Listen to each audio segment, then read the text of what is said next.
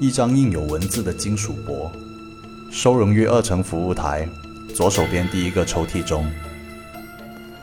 一，如果我馆内任何地方见到无主的金属书签，我要用它划开活动指南的夹层，然后丢掉金属书签，按夹层指示行动。二，如果我没在历史图书馆，那我就不用打开看人物传记。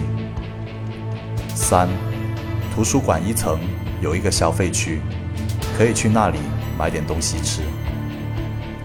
四，我得在图书馆里面控制音量，图书馆禁止大声喧哗。五，流行文学图书室在三层西侧。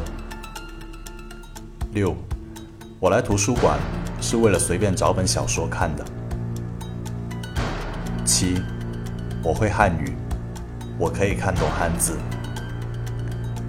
八，我的双腿可以让我行走，交替摆动两条腿就可以做到。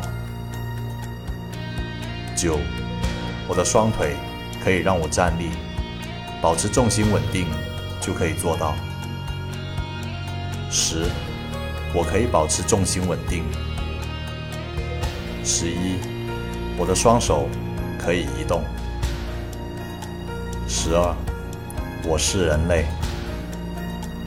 十三，人类是拥有双手、双足，拥有眉、眼、耳、鼻、口五官，有心、肝、肺、脾、肾等脏器，依靠血液循环。输送氧气维持生命的哺乳动物。另一张印有文字的金属箔，收容于三层服务台左手边第一个抽屉中。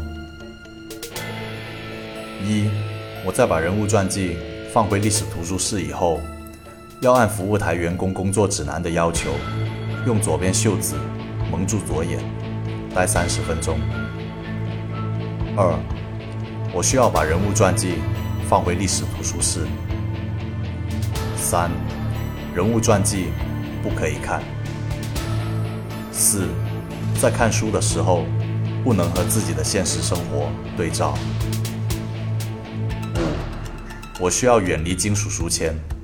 如果遇到金属书签，把它压在订书机或者放大镜的下面。六，我是丽霞图书馆。三层服务台的服务台员工。七，历史图书室的自习区座位不可以坐。八，我的四肢可以移动。九，我是人类。十，人类是拥有双手、双足，拥有眉、眼、耳、鼻、口五官。有心、肝、肺、脾、肾等脏器，依靠血液循环输送氧气维持生命的哺乳动物。另一张印有文字的金属箔，掉在法律图书室的书架缝隙内，看起来已经掉进去很久了。一，我不记得金属是黄铜，也没有兴趣。去想到底什么是金属。